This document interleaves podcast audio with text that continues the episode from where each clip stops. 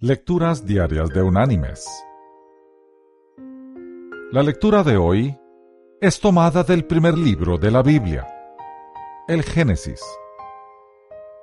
Allí en el capítulo 47 vamos a leer el versículo 23, que dice, Luego José dijo al pueblo, Os he comprado hoy a vosotros y a vuestra tierra para el faraón. Aquí tenéis semilla para sembrar la tierra. Y la reflexión de este día se llama El sembrador de bellotas. En el año 1930, un joven viajero exploraba los Alpes franceses. Repentinamente, llegó a una vasta extensión de tierra estéril. Estaba desolada. Era amenazante. Era horrible. Era el tipo de lugar del que uno sale huyendo deprisa. Entonces, de repente, el joven viajero se detuvo sobre sus talones. En medio de este vasto desierto, había un anciano encorvado. Sobre su espalda cargaba un saco de bellotas.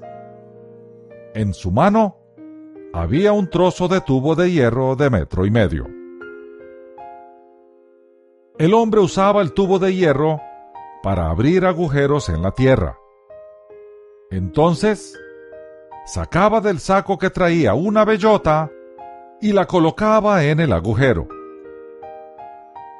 Ante la mirada atónita del viajero, el anciano le dijo, He sembrado más de cien mil bellotas.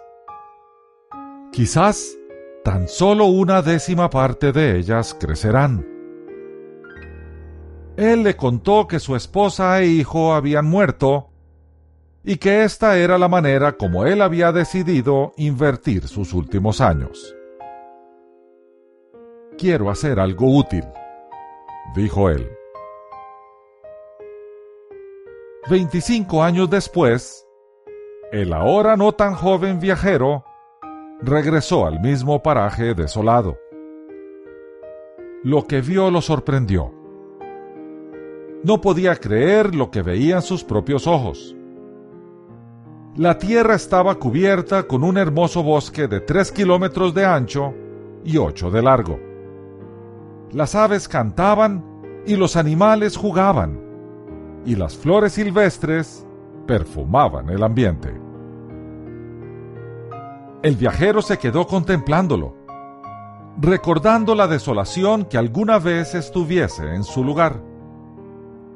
Un hermoso bosque de robles ahora se levantaba allí, solo porque alguien se interesó. Mis queridos hermanos y amigos. Nunca nos cansemos de sembrar. Lo que ahora parece que no germina, un día brotará. Quizá no lo veamos nosotros, pero lo verán nuestros hijos o nuestros nietos. La vida es un campo y nosotros somos los sembradores.